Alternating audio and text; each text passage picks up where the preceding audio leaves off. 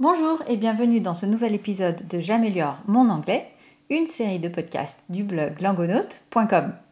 Aujourd'hui, on parle cinéma, mais on va un petit peu s'éloigner des paillettes, des strass, du tapis rouge, comme on les connaît et comme on les voit dans tous les magazines People. Aujourd'hui, je vous propose quelque chose d'un peu différent. Je vous dis ça dans un tout petit instant. Comme je vous le disais, aujourd'hui on parle cinéma. On est loin du Festival de Cannes ou des autres festivals euh, relativement célèbres avec les superstars internationales. Ici, on parle de festival pour les droits de l'homme. Je vous donne le titre de l'article. DocuDays UA 11th Edition opens. Donc comme d'habitude, c'est un article de Wikinews. Je l'ai assez coupé parce qu'il y avait pas mal de détails où vraiment on rentrait dans le, contenu du festival. Euh, vous retrouverez l'article complet sur Wikinews et je vous mets le lien comme d'habitude dans l'article de langonaute.com. Il date de 2014, mais c'est un festival qui a lieu tous les ans, donc vous pouvez très bien retrouver plus d'informations si c'est un sujet qui vous intéresse directement sur le site de DocuDays UA. Je vous donne un peu de vocabulaire, mais pour être honnête, la principale difficulté de cet article, ça va être la prononciation des mots, enfin la prononciation des noms. Parce que en soi, euh, l'histoire est relativement simple, on présente juste ce festival. Par contre, on va donner les noms de pas mal de personnalités qui font partie du jury. Ce sont des personnes de tous horizons, toutes sortes de pays, toutes nationalités. Et donc ça donne une petite idée de euh, comment on prononce les noms euh, à l'anglaise, on va dire, pour, euh, ben voilà, pour ces, différentes origines. Donc très souvent, ça ne va pas être la prononciation qui se fait dans le pays d'origine, tout comme un prénom français va être prononcé à l'anglaise, c'est valable pour tous les pays. Donc c'est là que sera la principale difficulté. Le vocabulaire est très simple. Spans 8 days, s'étend sur 8 jours. Donc span, c'est vraiment la notion de détendu. Human rights activists, des militants pour les droits de l'homme. A rough cut, c'est une coupe grossière, quelque chose de brut. Rough, c'est brut, quand on n'a pas affiné. Voilà, donc on a juste ces trois choses-là. Span, 8 days, human rights activists et a rough cut. Je vous laisse écouter la première lecture relativement lente.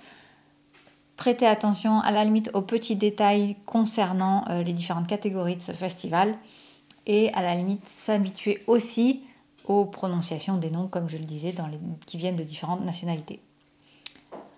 DocuDays UA 11th edition opens. The 11th International Human Rights Documentary Film Festival opened Friday in the Red Hall of the Kiev Cinema House in Kiev, Ukraine. The festival spans eight days, ending on March 28th. Competition programs are divided into Docu Right, Docu Life, and Docu Short.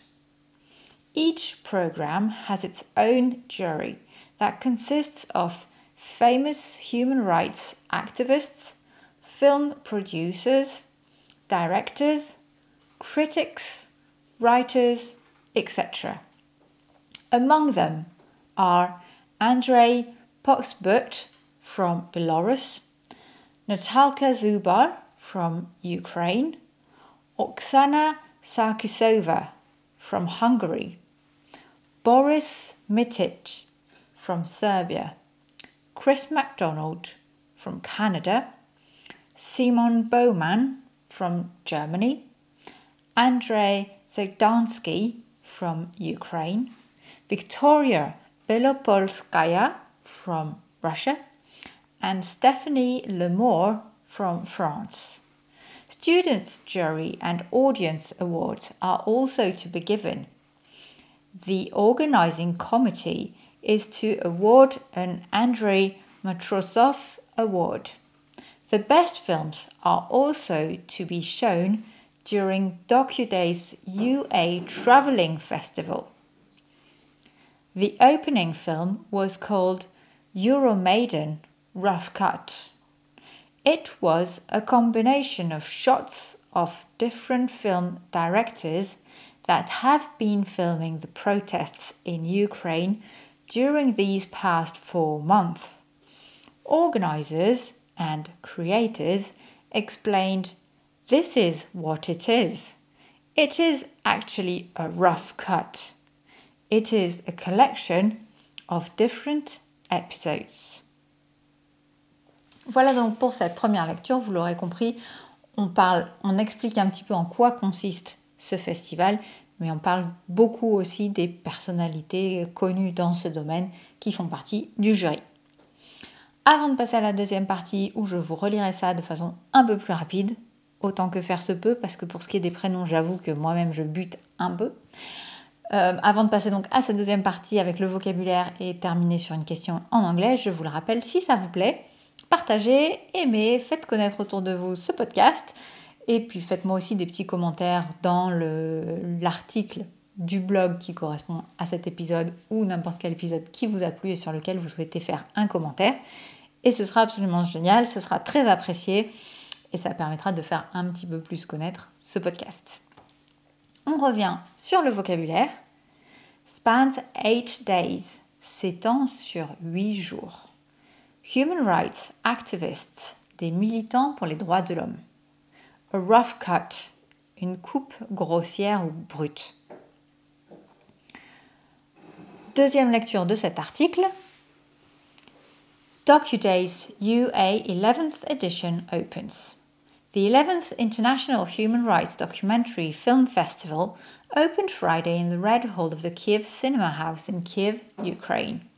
The festival spans eight days, ending on March 28th. Competition programs are divided into DocuRight, DocuLife, and DocuShort. Each program has its own jury that consists of famous human rights activists, film producers, directors, critics, writers, etc. Among them are Andrei Boksobut from Belarus, Natalka Zuba from Ukraine, Oksana Sarksova from Hungary, Boris Mitic from Serbia, Chris McDonald from Canada, Simone Bowman from Germany, Andrei Zagdansky from Ukraine, Victoria Belopolskaya from Russia, and Stephanie Lemore from France. Students' jury and audience awards are also to be given. The organising committee is to award an Andrei Matrosov Award. The best films are also to be shown during DocuDay's UA Travelling Festival. The opening film was called Euromaidan Rough Cut. It was a combination of shots of different film directors that have been filming the protests in Ukraine during these past four months.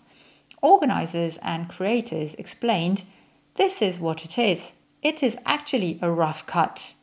It is a collection of different episodes. Now, here is my question to you What kind of documentary do you like watching? That's all for today. Thank you very much for listening, and until next time, bye.